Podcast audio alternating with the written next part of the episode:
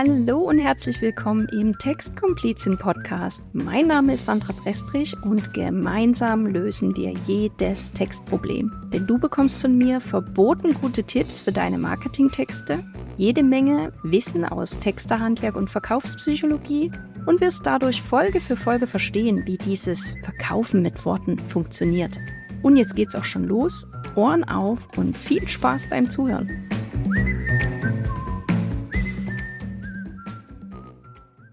Heute gibt es mal eine Folge, wo ich kein Fachwissen mit dir teile und schlaue Sätze von mir gebe, sondern wo ich mal ganz ungeniert aus meinem Texterleben plaudere.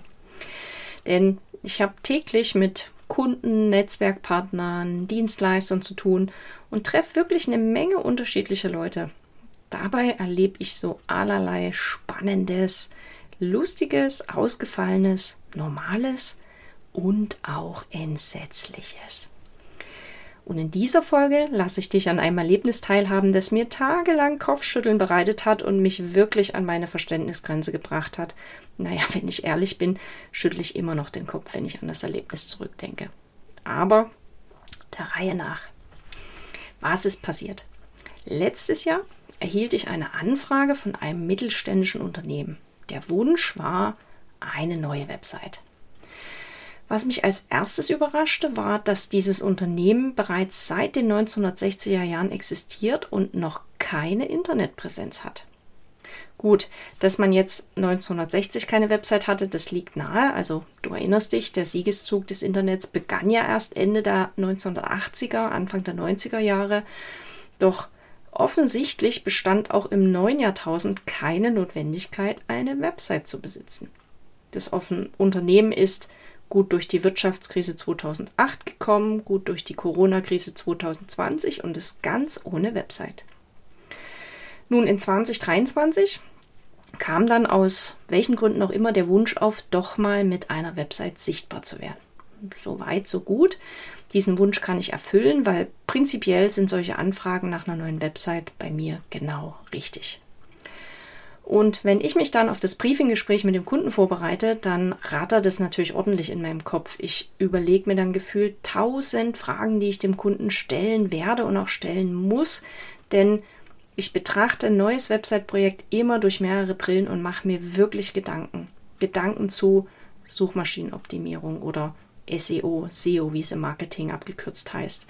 Ich mache mir Gedanken zu Verkaufspsychologie zur Zielgruppe, zu den Angeboten und so weiter. Also da fließt echt viel Hirnschmalz in die Vorbereitung, um eine richtig gute Basis für überzeugende und funktionierende Texte zu schaffen. Hör dir dazu gerne nochmal meine Folge Nummer 5 an. Darin erkläre ich dir, welchen einen Fehler viele Selbstständige und Unternehmer in Bezug auf Marketingtexte machen. Naja, jedenfalls meine Kunden sind meist erstaunt, wie viele und auch welche Fragen ich ihnen stelle, bevor ich mit dem Schreiben der Texte beginne. Für mich ist das normal und für mich ist das auch logisch, denn ich muss ja im Vorfeld wissen, welches Ziel hat die Website. Soll über die Website ja, soll die Website mehr Anfragen von potenziellen Neukunden bringen? Wer sind dann überhaupt die potenziellen Neukunden? Welche Angebote gibt es denn? Gibt es Bestseller unter den Angeboten?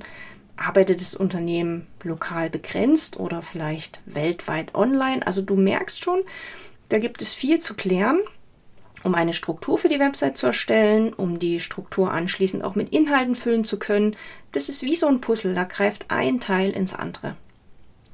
Ja, und auch diesen besagten Kunden stellte ich letztes Jahr meine Fragen und erhielt zur Antwort, wir wollen mit der Website nicht gefunden werden. Und wir möchten auch keine Neukunden gewinnen. Stille. Bitte was? Ich glaubte tatsächlich, mich verhört zu haben.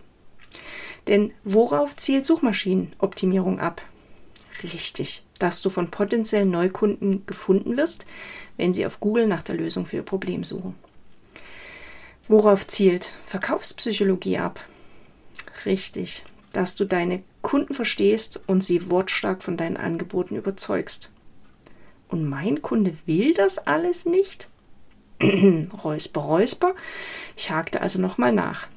Sie möchten also eine Website, die am besten niemand findet und über die niemand anfragt? Antwort: Ja, wir wollen nur eine Website, weil das in 2023 vielleicht doch langsam dazugehört, dass man das hat. Puh, ich musste die Antwort erstmal sacken lassen. Da sitzen Geschäftsführer eines wirklich erfolgreichen Unternehmens vor dir und wollen keinen weiteren Erfolg? Denn genau dabei hilft dir eine Website, wenn sie gut gestaltet und gut getextet ist, versteht sich. Eine performante, also eine funktionierende Website wird gefunden. Die bringt regelmäßig neue Anfragen oder Buchungen und die arbeitet für dich als Unternehmer oder Unternehmerin. Eine performante, eine funktionierende, eine konvertierende Website ist deine beste Vertriebsmitarbeiterin. Die hat nie Urlaub, die hat keine Arbeitszeiten von 8 bis 17 Uhr, die braucht keinen Schlaf. Diese virtuelle Mitarbeiterin ist immer für dich da. Und ganz ehrlich, eine Website zu erstellen und sie zu pflegen kostet Geld. Mitunter nicht wenig. Hier spreche ich mal Klartext.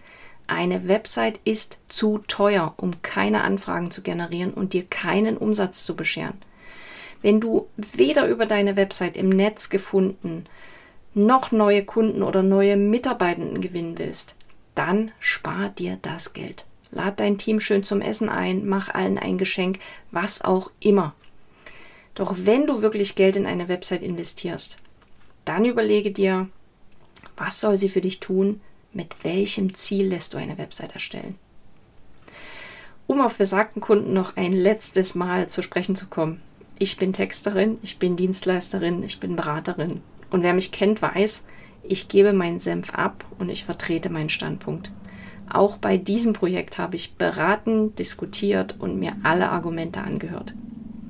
Wie der Kunde sich letztlich entschieden hat, bleibt mein Geheimnis. Nur so viel. Ich schüttel immer noch den Kopf. Zum Schluss interessiert mich, wie ist deine Meinung zu einer Website? Einfach eine haben, weil es dazugehört? Oder wirklich die Website als Basis für Marketingaktivitäten betrachten und wie deine beste Mitarbeiterin behandeln? Schick mir gerne deine Antwort per E-Mail an kontakt@text-komplizin.de oder schreib mir eine Nachricht auf LinkedIn. Und das war's auch schon wieder mit dieser Podcast-Folge. Ich finde es ja verboten gut, dass du zugehört hast und danke dir sehr dafür. Wenn du jetzt ein konkretes Textproblem hast und das gemeinsam mit mir lösen willst, dann vereinbare direkt ein kostenloses Komplizengespräch.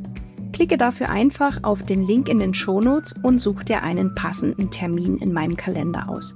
Dann stecken wir die Köpfe zusammen und schauen, wie ich dir helfen kann. Versprochen. Bis zur nächsten Folge grüßt dich deine Textkomplizin.